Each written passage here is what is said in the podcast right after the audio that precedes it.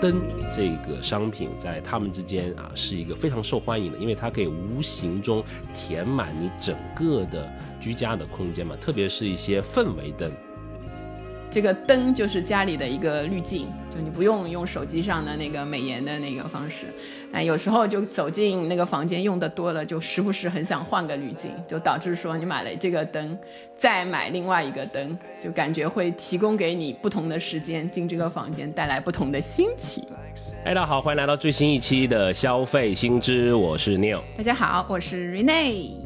哎，我们讲啊，电灯的发明影响了全人类，它极大的延展了我们的活动的时间。那随着科技的不断进步，以及我们消费者需求的多样化，能在市面上看到越来越多不一样的灯。本期呢，我们就来哎继续这个身边的消费品系列，聊一聊照明消费。如果想跟我们有更多的交流和沟通，欢迎加入我们的听友群。入群的通道呢，请关注我们的微信公众号“消费新知”，回复六六六。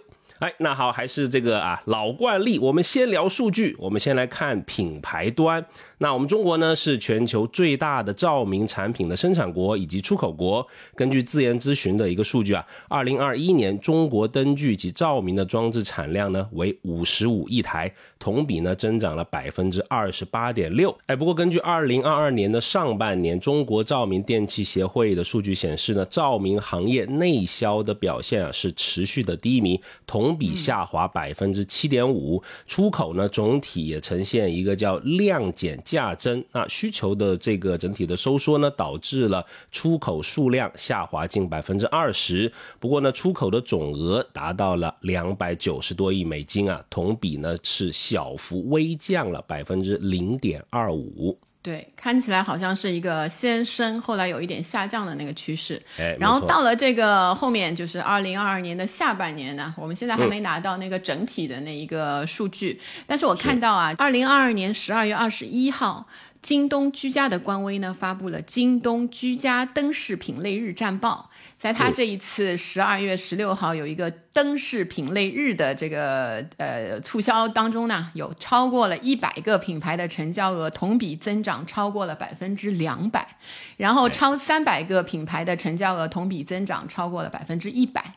所以你看，就好像从这个小小的一个截面的数据看起来，好像从那个下半年开始哦，有点回升了，大家对灯饰的这个消费热情有点上来了。然后如果看品牌的话呢，就是雷士照明稳居的大势品牌的榜首，飞利浦、欧普照明位列第二和第三名，松下和公牛紧随其后。所以，如果从这一些数据来看呢，我就觉得这个照明消费的市场呢，可能在慢慢的升温了。二零二三年，可能大家不管是整个这个大照明还是家居照明的话，大家都会有一些新的这个消费的需求会出来。所以，我们就先看一看啊，整个照明的消费市场，它的那些产品的种类到底有哪一些呢？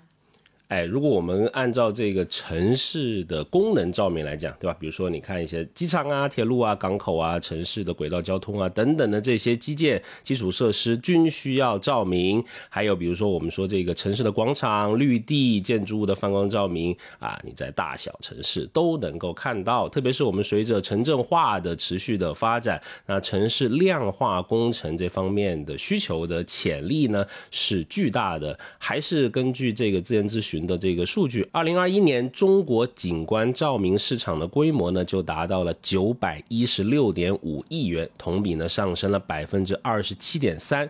那道路照明的产品呢，以高压钠灯啊，差不多占百分之五十这个为主，其次呢就是 LED，差不多有三成的这个体量。哦，然后说到这个城市的这种道路照明啊，我就想起有一个笑话，就是以前小时候听过的，啊，对，突然想起来了，就说就说有两个醉 鬼，对吧？晚上回家就开始两个人呢都不承认自己醉了，然后要证明，对吧？然后一个就打开了手电筒，对另一个说：“你要是没醉，你就沿着这根灯柱爬上去。”然后另外一个就摇摇头说：“我不爬，我不爬。要是我这个上去爬上去了，你一关灯，那我不是掉下来了吗？” 就是一个小笑话，你一点反应都没有。笑点在哪里？所以笑点没有，哎，笑点。但是我在这里给大家讲了一个小常识。这个出来的那个灯柱啊是什么？这就是一个丁达尔现象，没想到吧？是一个科普小常识。所以它其实是那个灯光啊，你有时候看那个有些照片，或者是你呃在吸烟的一个房间，然后打开那个呃照明的东西，你可以看到一根很明显的那个灯柱，丁达尔现象啊。为什么你们对侯宝林老师以前 经典的笑话一点反应都没有？不是你拿出手电筒，太有年代感了。应该说 拿出手机里面的手电筒的应用。那个那个好像照不出灯柱哎，我下次试试。我感觉可能好。我们回过来讲啊，讲灯柱，讲认真。实际上呢，这个灯柱是现在这个道路照明主要的这一个部分嘛。我先考一下你啊，现在就是你猜我们国内现在有多少根灯柱？这个数量级是在哪哪一个数量级？你知道吗？呃，千万吧，对吧？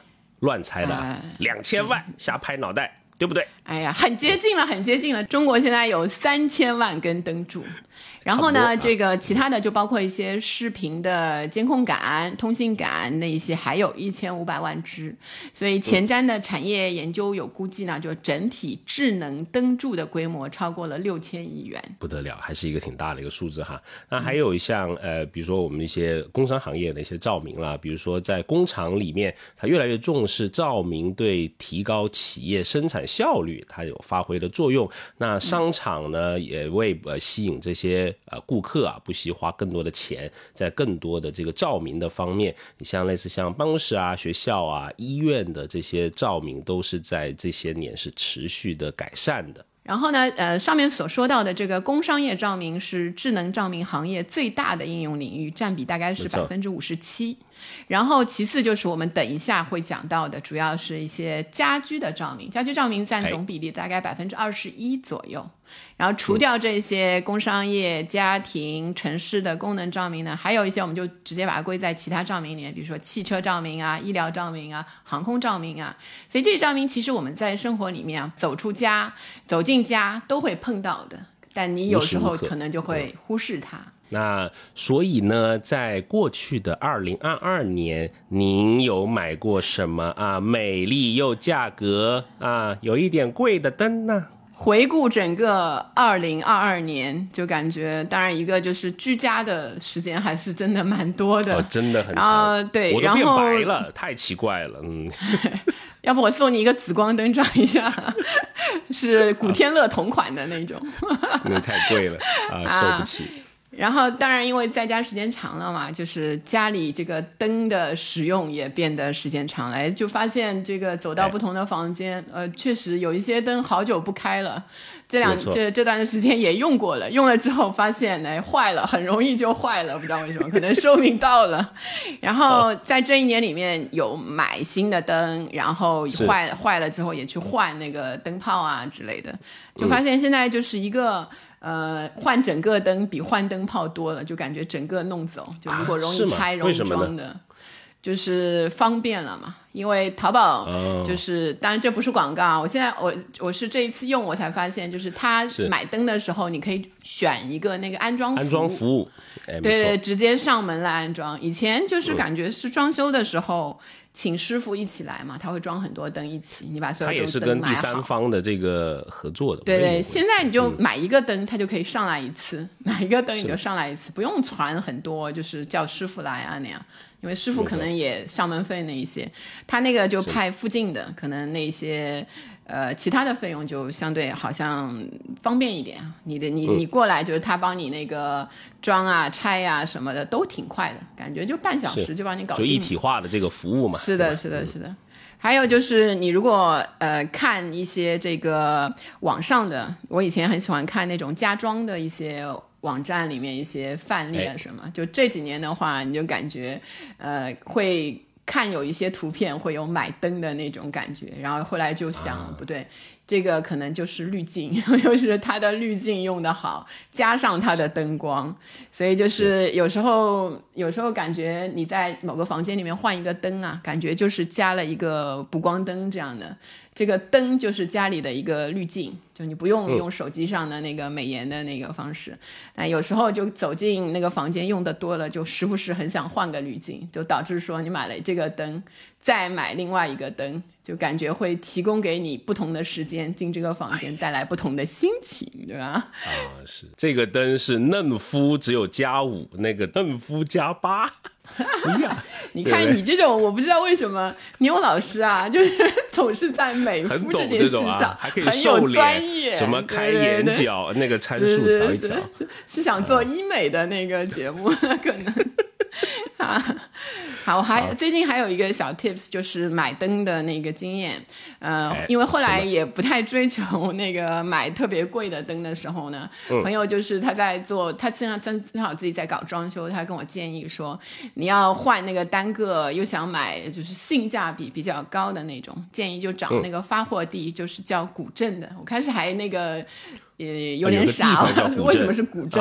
对，广广东有一个地方叫古镇，所以那个地方生产发货的，就是那个地方基本上都是啊，那个就是一个基地产业带。对，你呢？这个对灯光很有研究啊，动不动就搞一个美美颜灯开在那个摄像头上的，要被我说了。哎，我先延续你刚刚说古天乐那个话题啊，我刚好就在上个月，应该我看了他一个访谈。他就说为什么自己从白变黑，然后他就说他家那个灯其实非常专业，那个灯啊不是便携的，是巨大的躺进去那一种。然后他就问他说。那你出去就是拍摄怎么办呢？他说那只能多照太阳，就故意不挡伞。但是依然啊，他这个肤色啊，它是有差别的，所以他回家之后就要补照，你知道吗？他要维持他一个统一的这个形象。他说的原因是呢，因为他不太喜欢化妆，就这个黑了之后就涂的东西就比较少一些。嗯，哦。难得啊！原来你的你的兴趣在这里，明白了哈。我看看去多少钱啊？我攒一攒，我看那个双十一的时候能不能给你拿一下。他忘了说他多少钱，反正应该挺贵的。你想都得躺进去，那个挺贵啊。我自己呢，说回小弟啊，我也买过一个灯，因为去年就非常幻想想做这个小视频啊，这个梦想要做视频 UP 主啊，就买过一个吃灰的氛围灯。啊，就是就粘在是买完吃灰的，还是买之前就吃灰的二手的？之前吃什么灰呀？主要咸鱼嘛，就是那个啊啊，明白新的啊，哎，新的新的，但没没没怎么用，主要是这个视频可能这个啊形象就不真的不适合，不忍直视，反正一直没用。还没买灯，主要是古天乐那个灯还没有备上那个。很有可能，但是这个蓝色的灯带这么一打。哎，确实有这个科技的小范儿啊，但就是因为不拍视频了嘛，就就是就就浪阿凡达点尿，就是那种意思是吗？哎，你讲有一点那种感觉啊，海洋的气息就扑面而来。嗯，还有比如说，呃，那前几前前几年的装修会，就我觉得要装修之后才知道好多灯的这个品牌，比如说你刚才讲的类似什么欧普啊，我家里面有用欧普。之前不知道这种品牌的，对吧？你只有装修过以后，哎，你会哎学习到好多东西，包括你刚才讲的产业带啊，什么古镇啊，也是当有家里面有一次装修之后，哎，这种方面的消费的资讯，你就会多起来。是的。然后，嗯，其实从我们两个这个最近一两年这个买灯的体会啊，其实也反映出了最近，比如说，呃，照明产业的一些一些这个趋势啊。比如说，像五大的主要产区，就是广东、浙江、江苏、福建、上海，他们的企业数量其实占到了业内企业总数的百分之八十。就我们刚才说到的这个淘宝灯的产地啊，就是其中，比如说以古镇为代表的，实际上是广东以生产室内照明。灯具为主，然后装饰类的灯具呢，就是主要集中在中山古镇和东莞这两个地方。然后根据广州知识产权法院的研究报告呢，中山大概有一万六千家灯饰，还有相关的配件企业，占国内灯饰市场的百分之七十。然后包括一些其他的，像这个中山、江门、佛山，全省的这个灯饰产业集群年产值已经超过一千亿元。哇，这个还是挺厉害的啊！它这个产业的集群的效应还是非常的明显。那呃。我们现在也有一些，比如说这个渠道的一些变革了，它在发生。那呃，传统的销售渠道，就比如说你装修，你就知道你要去逛专门的那种装饰的卖场，有些是一条街，对吧？你品牌的专卖店啊，还有一些电器商店啊，或者是一些传统的家电的连锁的卖场啊，或者是家门口的那种五金店，或者是一些建材市场等啊。那但是现在呃，网购是日益的兴起了，对吧？像你说的，你连师傅都。一起买下来了，对吧？哦，他的服务买下来了，对吧？那这是一些新的销售的渠道嘛，对吧？你打开一些淘宝、京东啊，就能非常顺手的就能买到你心仪的这种啊灯饰或者灯具的产品。是，就是以前去那个那个。呃，建材市场的那种灯具店啊，哇，你感觉一进去就所有灯都开着，而且然后水晶的什么眼花，你根本就挑不出来。然后现在静静的在淘宝上，你知道，就是一页一页翻过去，或者是从那些某某书啊，或者是一些那个 app 里面去，哎，你看它那个挺吸引你的，然后真的会 link 去找之类的那个。是的，然后那个啊，运费险那个小按钮给它打开，对吧？几块钱嘛，有一个保障。你说的很很确切，对我现在心情就是很洞悉你们这些人的新消费心理，是是是是。然后我发现还有就是买灯的时候啊，我自己注意到我还有身边的朋友，就通常还是一个消费升级的概念。你同一个地方，比如客厅灯，你坏了或者你看厌了啊，用了几年。越买越贵，你很少会就是有点像买车的那种心理。然后看到有一个人就是买车是降级的啊，就当然投资基金的有 一些人不算啊，不聊这种事情，大过年的啊。然后就除非你就是人家觉得你降级会有一定原因，就买灯其实虽然是个小东西，也是差不多。然后还有就是因为这个安装服务外包啊，就是让你这些零散的去。呃，换一两个灯这样的一些消费变得非常方便了。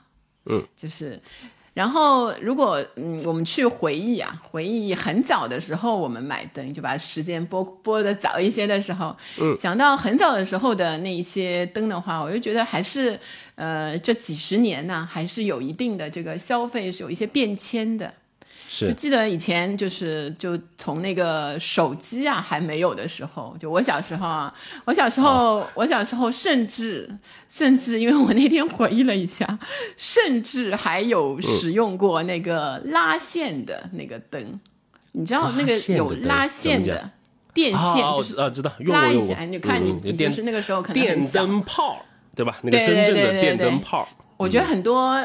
我不知道零零后的那个呃青年的朋友们是吧？有可能已经不知道有这样的一些灯了，或者只是怀旧款的，做一个假的。然后后来就是像那个时候肯定还没有手机嘛，所以有我我的那个包包上啊会有一个那个微型的电筒的挂件，就装一个纽纽扣电池小电池的那种，然后进楼道什么的比较暗的时候，你要打开那个照明。然后后来就是嗯，像上海的那一些。小区有了这个楼道的感应灯，哎，你就比较少需要这一个东西了。所以你看，那个开灯的方式也是从那个拉线，对吧？到后来就是开关，到后来就是感应啊，或者你在手机上就可以启动那个电灯程序，还是蛮……你现在想想，还是变迁还是蛮大的。是的，而且这个感应最早就是声控的，我印象里面就是你喊一下它亮嘛。对吧？哦，你不知道，就是不是喊一下？我们楼道里以前有人就跺脚，就经常听到人在 进楼就跺脚。以前我们家住两楼，非常的那个困扰，你知道那个。是，所以你的节奏感现在就特别好，对吧？就嘣嘣嘣。是，可能有这个啊。谢谢那个二十几位那个邻居。哎，我们小时候还做过一件，我觉得有。还蛮缺德，但是挺好玩的事情，就声控灯嘛，我们就比赛呀，看谁能一嗓子把整栋楼的灯全部喊亮。啊啊，对，只有你们男生美好的回忆啊，后面才会变成这个人种。为什么哑？知道了吧？那个。就现在很 很少声控了，我印象里面，反正就是人走到那里比较少更节能嘛。现在是感应，才过去对对对对。对啊，有些停车场都是这样，有时候你还蛮有那种惊悚片的感觉，就是你一哦，对对对对对你开过去，唰唰唰唰唰唰亮了，是是的啊。那我们小时候其实我不知道你有用过吗？其实我小时候还用过煤油灯，就真煤油灯。为了打败我这个拉线灯，你连煤油灯都拉着，我还用过蜡烛，你有用过吗？用过，停竹电的谁没用过啊？啊，不过其实现在也有煤油灯造型的 LED 灯。其实我在那个露营的时候，我就看过隔壁有人用那种充电款的，当然是造型还是小时候的那种传统的，有个线圈 在外面的，只是它的内容物已经不是煤油了，是那个啊充电的。然后你再讲下去，我就只能用凿壁偷光这件事来讲说我的照明了。为了读书不容易啊，好的，是是是，嗯啊，然后实际上我们讲的那些，有一些现在还能见到，作为一个怀旧的款式，有一些就是已经已经淹没在这个历史当中了。没错然后后来灯就越来越多了，功能也越来越细分了。那你看，嗯你如果自己现在转身看一下自己家里的灯的话，确实也是越来越多。一方面呢，因为人。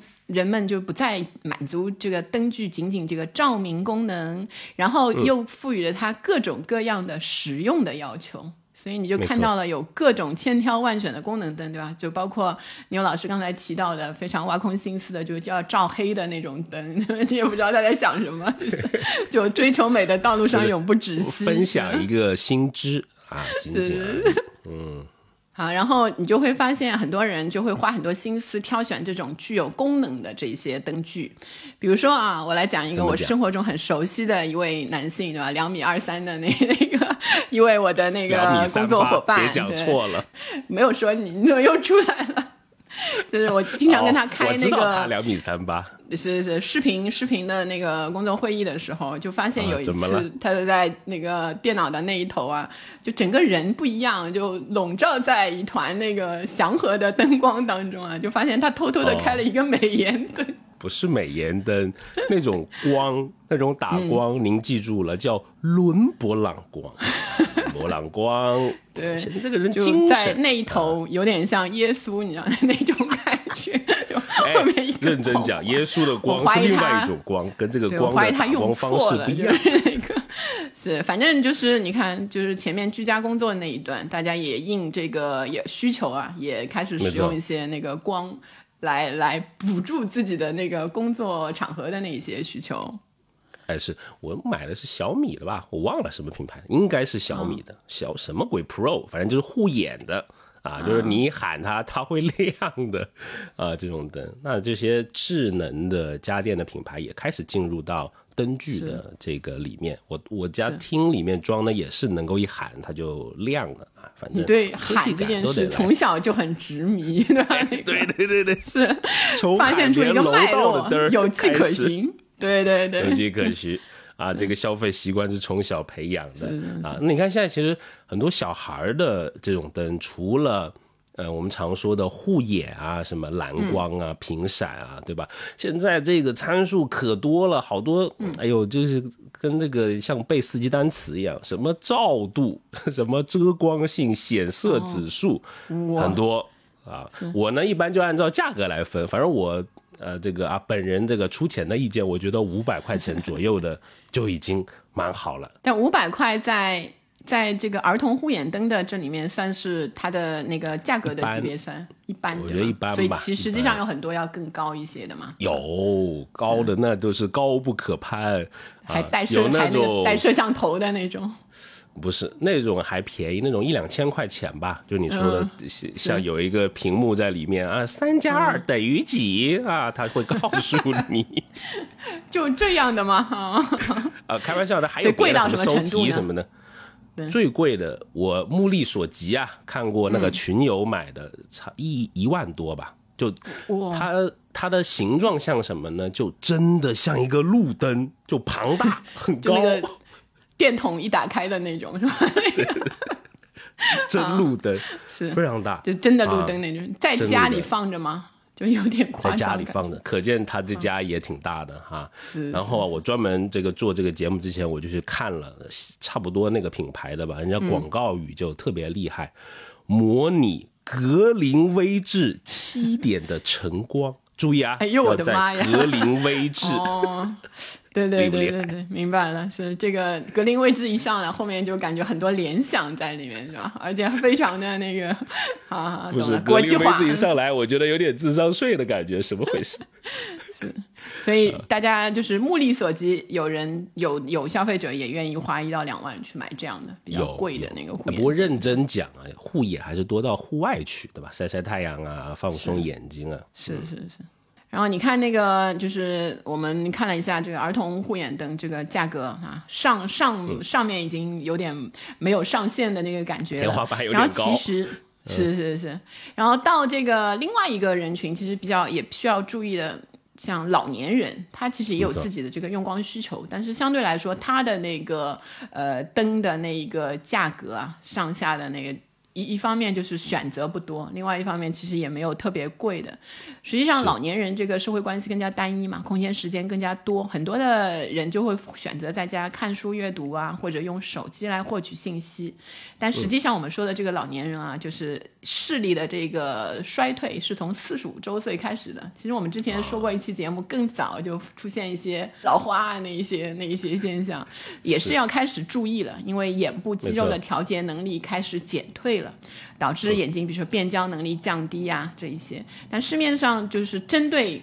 就我们其实已经啊，我对吧？我已经步入这个初老的那一个阶段。如果从这个看的话，但是市面上就是很少，好像有这一类型的这个灯让我们来选择。就包括买给父母啊那一些，就只能选择一些好像日常的那一种。这个这个市场其实也可以，如果有品牌商需要去关注的话，我觉得还是我我也会。我虽然不 不会愿意用一两万来买，但是我可以愿意花比一般的灯更贵。一些的钱来买买给自己的那个家人，你不需要格林威治七点的 晨光啊。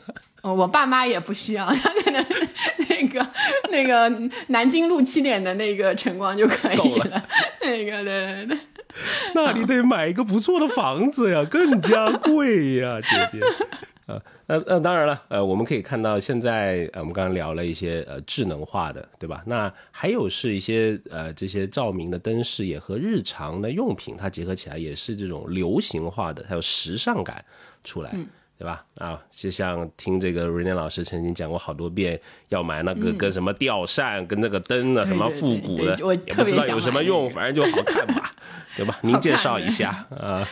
啊，吊扇灯没有什么，就吊扇跟灯组合在一起。我我好像以前因为一直想买，就因为有一次去，应该就东南亚之类旅游的时候，东南亚我也觉得也是。然后对，他就那个酒店装的那个灯，缓缓的在那里摇。实际上房间是有空调的嘛，但你就在那天，我的记忆最。呃，深刻就因为那天晚上我睡了一个像婴儿般的那个睡眠，就看着那个抖东西动啊动，然后哎，我发现这个东西真的很好，又有催眠的作用。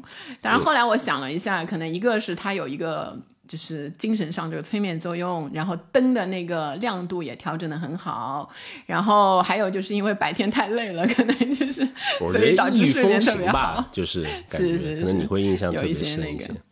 所以，嗯，如果有机会，我可能会去会去买。然后还有包括一些，现在还有一些组合在其他地方，像镜子跟灯组合在一起，镜灯、衣柜灯这一些。是的。然后你去看这个，还有一个我发现现在的一个特点啊，就是家里的每一个人其实都有自己的灯。以前灯好像就是一个公共照明啊，进家门就是打开一个灯。以前家可能也比较小，然后打开一个灯，然后可就比如说就是。全照亮了，对吧？晚上就可能离开这个房间，就把这个灯关掉，也没有什么，就反正大家都在这个空间里面。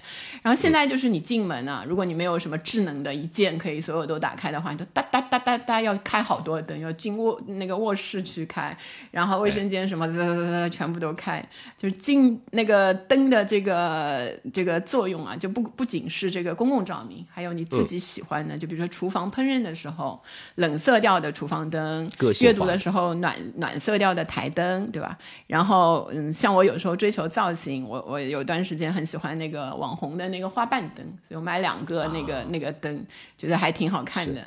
然后后来还买过一个国产的品牌叫造作，然后它也出了一个很像花瓣灯，后来发现买回来就是很像，就是同一个那个有出圈的那一种网红的东西的话，可能大家都有一些跟风的那些那一些设计。你批评的很含蓄啊，听起来。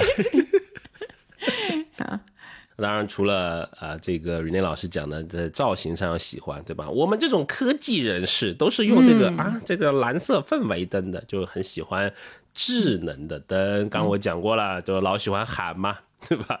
这感觉就像是未来，不知道为什么，就声音交互给你带来的这种科技感的味道就特别浓。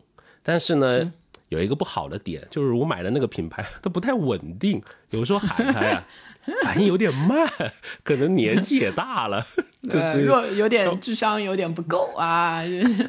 智能是智能的，呃，或者家里面的网络我不知道什么回事啊，就有时候它反应比较慢。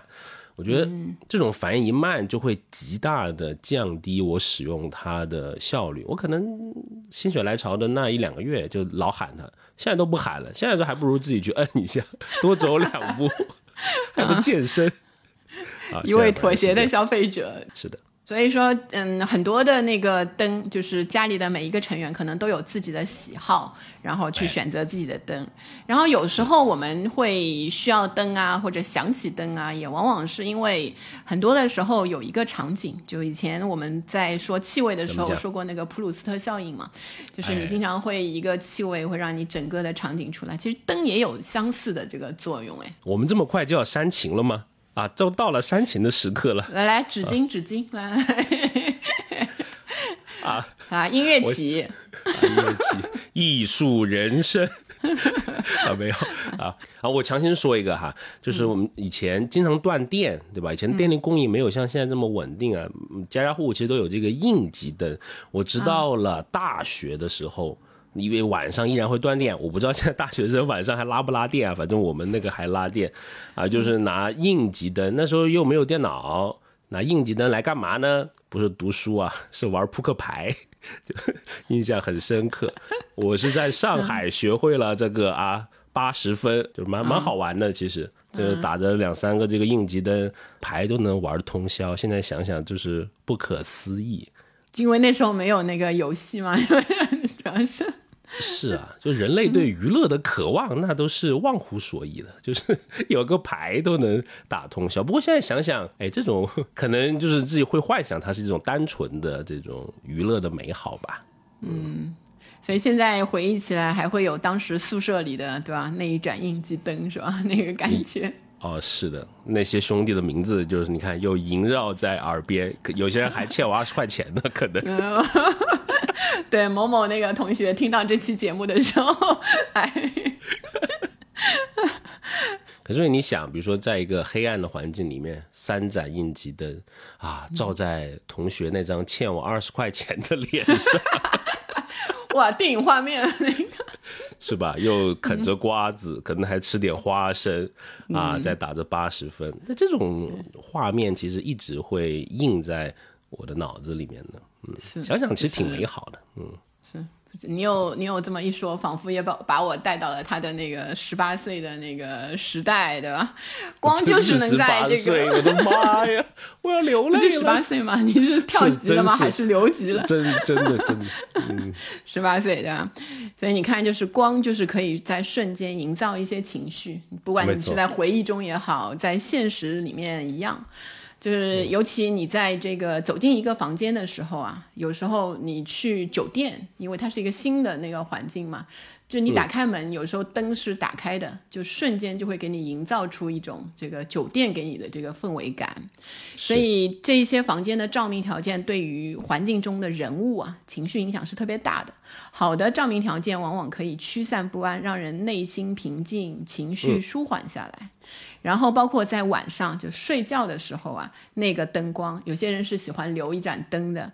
夜间如果不恰当的光照呢，其实也是容易扰乱这个褪黑素还有有皮质醇啊这些激素的正常分泌，引起这个节律紊乱、睡眠障碍那一些问题。所以不管是你醒着还是睡着，其实光一样都在调整你的情绪。是，就我们一直讲的这个情绪价值嘛，对吧？就是让让你感到开心、快乐、幸福、安全，或者是被理解、被重视、不再孤单，这些都是啊能够增加这个消费溢价的啊很不错的情绪的价值。然后从就是相对比较科学的这个角度上来看一下光的这些要素啊，就包括哪一些方面？有一些主要的方面，比如说颜色，进入眼球的各种颜色的光照，通过这个下丘脑和脑垂体，可以间接的影响情绪中枢。就比如说刚才你有说的，就是喜欢的蓝色，他做小视频想做那个蓝色阿凡达博主，就那个那个，实际上就是蓝色会让人冷静。就他可能不想走那个小红书美娇娘的那 那一个那一个套路，所以他选了蓝色的。然后还有比较容易理解，比如说是不是够亮亮度，然后是不是够柔和柔和度。没错。还有一个就是像我们现在装修的时候也经常去考虑的，就是色温。色温低的灯就是偏黄，就叫白炽灯那一些嘛。嗯。两千八百 K 左右这一些，然后色温高的灯呢，往往是偏蓝，就像紫光灯九千 K 以上的。所以，呃，高色温的灯呢，通常可以这个提高学习的效率，但是它有一个不太好的，就是容易让人焦虑。所以比较怕麻烦，你就选那个那种智能灯泡那种类型的，就可以变不同的这个颜色的，什么三色啊之类的那一些。是，就是让自己焦虑的时候就焦虑，对吧？对对对。这个 deadline 还有想要天了。刺激那个。人类越来越高，越来越高，就那种。是啊，那其实我们在之前呃去年做的一个挺有意思的研究，就是研究这个独居人群嘛。他们里面我印象里面非常深刻，他们也有很多呃喜欢这种买灯。呃，举一个小例子啊，就是呃，他们比如说，特别是一些租房的这些朋友，他往往没有办法对这个房屋的这种整体的硬装做太大的改动，但他非常希望回到家之后有一个非常好的居家的氛围，那可能就通过一些软装啊或者家电，那这种呃灯。这个商品在他们之间啊是一个非常受欢迎的，因为它可以无形中填满你整个的居家的空间嘛，特别是一些氛围灯，比如说我们看到的什么，好像在你家也见过什么月月球有个灯啊，什么星空灯、日 那个月球灯摔碎了，最近刚碎，哎呀，碎了一地的月球，买个新的，来个土星灯。啊，反正就是因为它这个价格不是很贵嘛，很多都是这些独居的朋友他的一个入门的之选，可以让他觉得他的这个居住环境里面更加的温馨一些。啊，那我们还根据这个金参谋的数据显示呢，二零二二年氛围照明灯在京东这个平台的月均销售额已经是超过千万的这个级别，而且在双十一的时候，它的销量也超过了三十万件，销售额超过一千五百万。那越来越多的人是喜欢用氛围灯来。装饰它的居家环境是的，然后如果我们去看这个照明消费的主要影响因素呢，就会发现很多的实际上大环境的改变在影响我们的这个照明消费啊。一个当然是生活模式的改变，就是像我们民众这个夜生活开始变得越来越多。尤其是这个休闲呐、饮食的活动会更常在晚间的进行。比如说，我们现在听到流行的深夜食堂，一听就要灯的，对吧？不能不能摸着黑，提着煤油灯就去了那种。二十四小时的什么健身啊，就类似那一些，灯火还有包括什么露营啊那一些的那个夜生活，也其实也是一些夜生活的行为，也需要照明的。所以，根据商务部城市居民消费习惯的调查报告呢。百分之六十的居民消费在夜间产生，所以现在夜间经济的规模约值是三十六万亿元。但你反观这个室内，其实虽然说灯感觉越来越多，但好像家没有以前亮了。不知道你有这种感觉吗？是，嗯，以前我只有在那个去酒店的时候会有这个感觉。酒店里有很多灯嘛，你很多都可以控制。然后你会发现，有时候要呃写点东西啊，就真的在纸上写点东西啊，或者是什么的时候，你会发现没有，就是没有一个能够亮堂堂的灯。然后现在这种这个装修的习惯，在家里也是一样，很多什么无光源、无主光源照明啊，什么那一些那个装修的习惯开始出来了之后，就是真的家里。灯越来越多，但是越来越暗。就有时候环顾家里，发现就是达到这种特别亮的那个效果的，只有一个地方，就是浴室，因为装了那个浴霸，所以你打开的时候就是一个很亮的那个，亮但其他堂堂地方都还挺暗的，就感觉。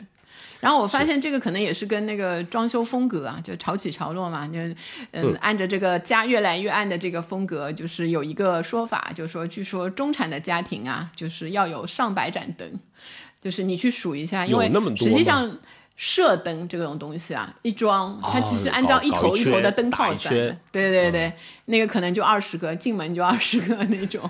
然后你看你如果看浴室的话，对吧？像我家就是一个容易，对，浴霸可能有四个，虽然家里没有没有那个中产，但是浴霸就有四个灯泡，加上一个照明，然后再加上什么镜灯什么的，浴室里感觉就能有十个灯。就当时也不知道是怎么想的，就是实际上如果回到以前的话，可能一个灯就够了，然后进去一个灯，出来就关掉就行了。所以这个是一个那个装修风格的这个走向，还有就是比如说那个价格上啊，就是一个都是往贵里走了，就是豪华走向，就很多什么造型的那种灯啊，尤其水晶灯啊，什么什么艺术造型灯啊那一些。太厉害了。然后还有就是比较冷淡风的那一种走向，就看起来啥都没有，很水泥风的那种但灯就是贵光配着，贵的要命，真的上万几万买一个灯，哇塞！就是当然我我可能有点那个没有仇富啊，很好，我觉得在这个上面花钱，对，就是然后再配上那一个格林威治的灯，对吧？那个就感觉是，嗯，就是人会愿意在这个情绪价值上花那么多钱，没错其实也是一个呃生活相对富足，然后愿意追求这一方面满足的那个标志。然后我以前看那个装修的有一些小 tips，就是装灯哦的时候，，Rene 老师这个装修大对对。拿，对真的，嗯，经常受教育，来分享一下，分享一下。我有一个感觉，就比如说像那个餐桌的灯的距离，餐桌的灯，哦然后要距离那个餐桌六十五公分，就是你那个灯啊下来就是没达到，所以说你的灯应该掉下来才行，对不对？掉下来，因为那样会照的那个食物比较诱人，然后整个光比较温馨。然后还有就是像呃，现在很多人去第一次装修之后啊，你那个灯的那个位置，就是嗯、餐桌的那个位置就感觉要固定了，因为你那个餐厅的灯的位置就就固定在那儿。你比如说长桌换圆桌的话，其实你可能会有一些位置的变化。现在我发现有一种就是摇臂的那个灯，就是它可以把灯移到。对，移到一另外一个位置，就是它的中心，你那个餐桌中心可以换，不用固定，这个还挺有意思的。大家如果有这个需要，可以去看一下。然后还有像那个，其实我们现在国内的那个建筑的层高啊，普通的就可能三米啊什么，然后你下面弄掉点地板，上面弄掉点吊顶，你可能很多就是两点六米上下的那个嗯高度。比如说，它有它有一个嗯，就是也不算标准啦，就是说有一个建议，就是高度低于两点六米的选吸顶灯，两点六米以上的可以选吊灯，灯和地面的距离要两点二点二米以上啊。这个就不包括你有他们家，因为你有本人是因为两米 三八嘛，对，两米三八就容易撞头。对，你有家，因为就是我我看过，就是整体的身高都很高，就是属于国内第二梯队，第一梯队就是姚明家，就是第二梯队就是你有家。就你家装修还是要更高一点，越说越夸张。对 这样才会舒心。就是买灯的话，现在也有很多这种指，就是指导性的，也不能算指导性，建议性的那一种那个东西可以看到的，还挺有意思的。是，包括你刚刚讲的这些，我觉得还挺好玩的一些趋势啊。那还有像环保节能，那当然是近十年来，我觉得在消费品里面一个非常显著的一个趋势是的特别是呃，我们国家近几年也是提倡这个环保节能了，对吧？比如说像一些呃国家层面的一些节约能源法这相关的这法规是呃相继的出台的，而且对这个环保产业的支持也是实打实的。那政府也在大力的推广这些节能、环保、照明的这些啊、商品。那我们看到，在北京发改委就在二零二一年六月份以这个财政补贴的方式推广过节能灯。那当时北京的市民呢就可以到电商的平台啊领取一个七折的一个消费券，去来买当时推广是十万支的这个 LED 灯啊，最多可以补贴一百多块钱，就鼓励你用一些新的科技的灯啊，达到这个节能的这么一个功效。是的。然后说到节能灯，我们就说就是有一个概念，就是第四代光源嘛，就 LED 就是被称为第四代照明光源，或者是绿色我不知道第四代，这个跟导演然后我不知道你是不是啊？我小时候的节能灯是另外一种概念，节能灯现在看呃不是我小时候的那一种，那个已经是时代的眼泪了。LED 灯的这个价格是稍微贵一点，但是它的寿命更长一点，然后就是说对环境啊、健人体健康影响小一点。然后另外呢，还有一个就像无极灯，也适合 LED 在竞争第四代的这个明显。当然，它的其他的好处也更多了，环保的、啊、寿命长那一些都有。呃，不太好的就是比节能灯要贵上数倍，所以大家现在看到的第四代往往就是这两种。然后在消费者这一端呢，环保节能实际上也是大家会关心的一个方向。就有些人会认为这是未来家居照明的主要发展的方向，就就是觉得大家会越来越关注这种可持续性的这个科技在那个家居消费里面的这个应用。是你家不都买了什么驱蚊灯吗，对吧？虽然我觉得一点用也没有啊。对我感觉还挺有用的，我买了好几个，哎，下次我把那个拍到的蚊子照下来给你看看，别别别，哎，我有用有用，我承认有用了，啊，对，这一这一看就有用了吧？啊，有用，很有用。啊，那我们再呃就拢一拢呗，刚刚我们讲的一些趋势，对吧？那首先第一个就是这个智能化了。那在二零二一年，我们国家的智能化的照明市场呢，就已经达到了三百亿元啊。嗯，当然了，你可以看到很多智能化的这些场景了，有时候它可以跟你家的什么门锁啊什么配合，对吧？一打开门，家里面就亮。这些什么窗帘啊，什么它都有一些联动的啊、这么一个啊、场景，甚至还看到有些还跟呃照明跟娱乐它还绑定了在一起，包括我刚刚讲我的那个灯带啊，好像有卡拉 OK 模式，就是一点哦，对，KTV 模式就是七彩灯的那个，对哎对对对对对，这个其实还蛮好笑的，啊，蛮好玩的，就感觉。蛮好笑，你的心里话是这样。嗯，好想看、啊。我没怎么用过啊，我觉得这个场景也比较小啊，但是它它有，那是说明说可能有部分人群他也需要吧。那包包括我看到像呃飞利浦，它旗下有一个子品牌跟雷蛇，它有签订一个合作的计划，就是将这个室内灯啊与这个游戏啊。的这种配件啊，它哎，它结合在一起，能让你如果是电竞的这个爱好者，你有更加不错的这种游戏的体验。那当然是用一些蓝色呀、红色呀这种的灯，对吧？能让你，模拟撞进 KTV 的那一个 那一个。我不如搞一个什么灯球在我的厅上转，对吧？还有第一厅的感觉，嗯。是的，当然我还见过有一些灯有所谓的这个制动模式了，对吧？什么、啊可以根据这个节律哈、有不同的这种光线来为您提供，还有一些多功能化的灯了，恨不能让让这个灯上多加几个天线啊。反正有看过什么呃 能唱歌的啊，什么有有能什么电台的这种各种各样的灯啊，反正在灯上面哈、确实是可以做啊不少功夫在上面。然后我看到的比较有意思的就是有一个趋势，就是崇尚自然的那个趋势啊。当然，一个就是比较多的，就是我们前面也说的，模仿自然的氛围的，对吧？日出、日落、星空灯，对吧？宇宙是最高级的浪漫，就大家都想在家里模拟那一个，对。讲得好，像、嗯对对，像你有就是之前不是也说你自己做那个星空灯，对吧？